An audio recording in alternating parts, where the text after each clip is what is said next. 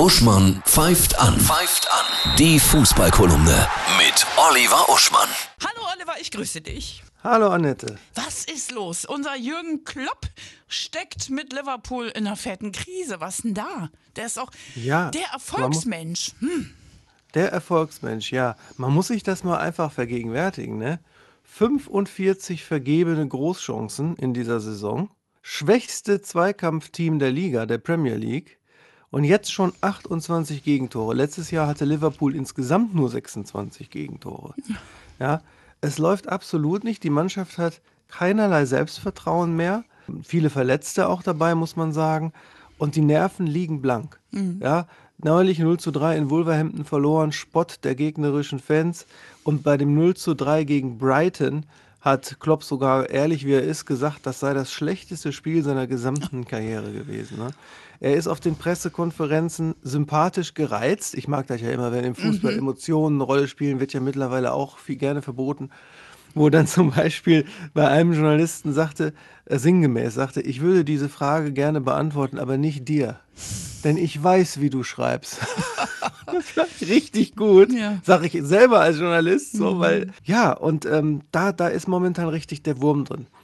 Und dann ist auch noch, da schwebt dann auch noch was drüber, nämlich die Bedrohung, dass der Besitzer von Liverpool, das ist die US-amerikanische Sportinvestmentgesellschaft Fenway Sports, eventuell den ganzen Club oder Teile davon verkaufen möchte. Oha. Und äh, das ist ja auch so ein bisschen so ein Damoklesschwert, ne? Ja. Und da haben sich sogar Fangruppen von Manchester United und Liverpool ausnahmsweise mal zusammengetan, um da Richtung der britischen Politik zu sagen, macht doch mal strengere Regeln äh, bezüglich dieser Investoren, denn die haben natürlich jetzt Angst, dass diese US-Leute Teile von diesen Vereinen einfach mal wieder nach Saudi-Arabien verscherbeln. Genau. Toller Zusammenhalt. Wahnsinn.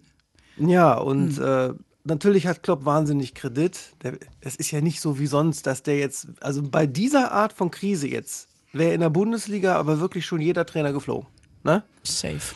Aber nach der Legacy, die er sich erarbeitet hat in Liverpool, äh, geben sie ihm natürlich äh, weiter Kredit. Und man können wir alle nur, er, er sagt ganz ehrlich, wir werden uns diese Saison nur noch versuchen durchzuwursteln, hat er auch wörtlich so wohl gesagt, dass wir das überleben überhaupt. Und dann schauen wir mal weiter. Der fängt sich wieder und er wird auch eines Tages Bundestrainer. Da bin ich sehr sicher. Und er macht Werbung für äh, Hyaluroncreme für Männer, die sogar ganz lustig ist, weil er immer sich so schwer tut, das Wort auszusprechen. Er ist einfach genial. Prima. Der Spieler der Woche. Spieler der Woche habe ich wieder so einen klassischen, großen, rustikalen Stürmer ausgesucht. Kevin Behrens von Union Berlin. Der hat Union Berlin jetzt im Pokal auch wieder weitergebracht gegen Wolfsburg. Und ich mag diese Karriere. Der ist erst mit 27 überhaupt in der zweiten Liga aufgeschlagen, bei Sandhausen. Ne? Und jetzt seit einigen Jahren in Berlin.